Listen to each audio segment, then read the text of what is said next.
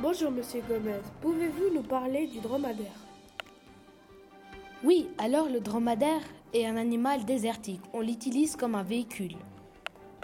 Mais il a une particularité Oui, c'est sa bosse sur son dos. Pourquoi il a une bosse Parce que ça lui sert comme une réserve. Bah, il a qu'à manger quand il a faim. Non, dans le désert, on trouve peu de nourriture et d'eau.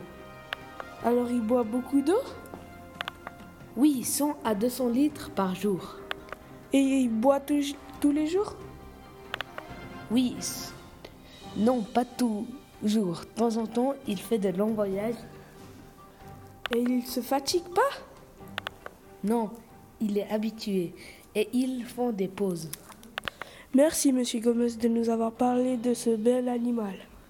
C'était un grand plaisir. Merci, chers auditeurs, et au revoir.